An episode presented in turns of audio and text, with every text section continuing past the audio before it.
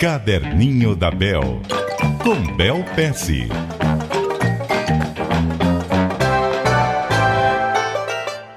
Muito bom dia para você, Bel Pesce. Bom dia, Milton, e bom dia, ouvintes. Qual é a experiência que você traz para nós hoje? Deixa eu uma metáfora que eu ouvi, gostei bastante. Quero dividir com todos vocês. Me falaram que o conhecimento que a gente tem na vida é como uma bexiga. Bexiga, balão de festa.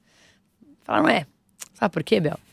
É o seguinte: é, quanto mais você se esforça, quanto mais você enche aquela bexiga, quanto mais oxigênio você põe dentro, mais a bexiga cresce também. E a visão que você tem de mundo fica maior.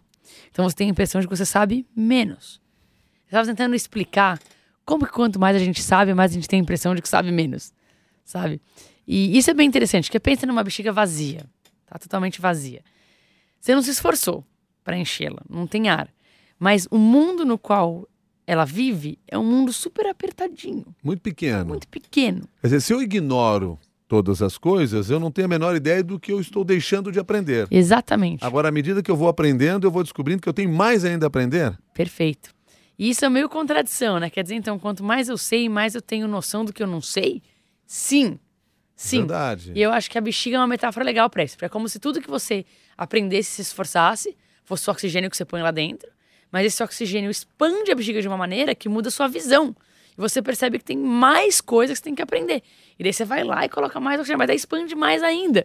Você tem mais noção de coisa que você não sabe. Então isso é bem interessante. E acho que quero deixar até uma mensagem para essas pessoas que sentem, poxa, mas não sei nada. Se você está realmente sentindo isso, é porque provavelmente você já aprendeu muita coisa e tem uma visão de mundo bem ampla. Aí a grande diferença é que essa bexiga do conhecimento, ela é infinita. Ela, Ela não, não explode explode. nunca. Ela não explode. tá certo. Tá anotado aqui no meu caderno também. E você, que experiência você tem para contar para nós? Escreva para caderninho da Bel, arroba cbn.com.br. Até amanhã, Bel. Até amanhã, Milton.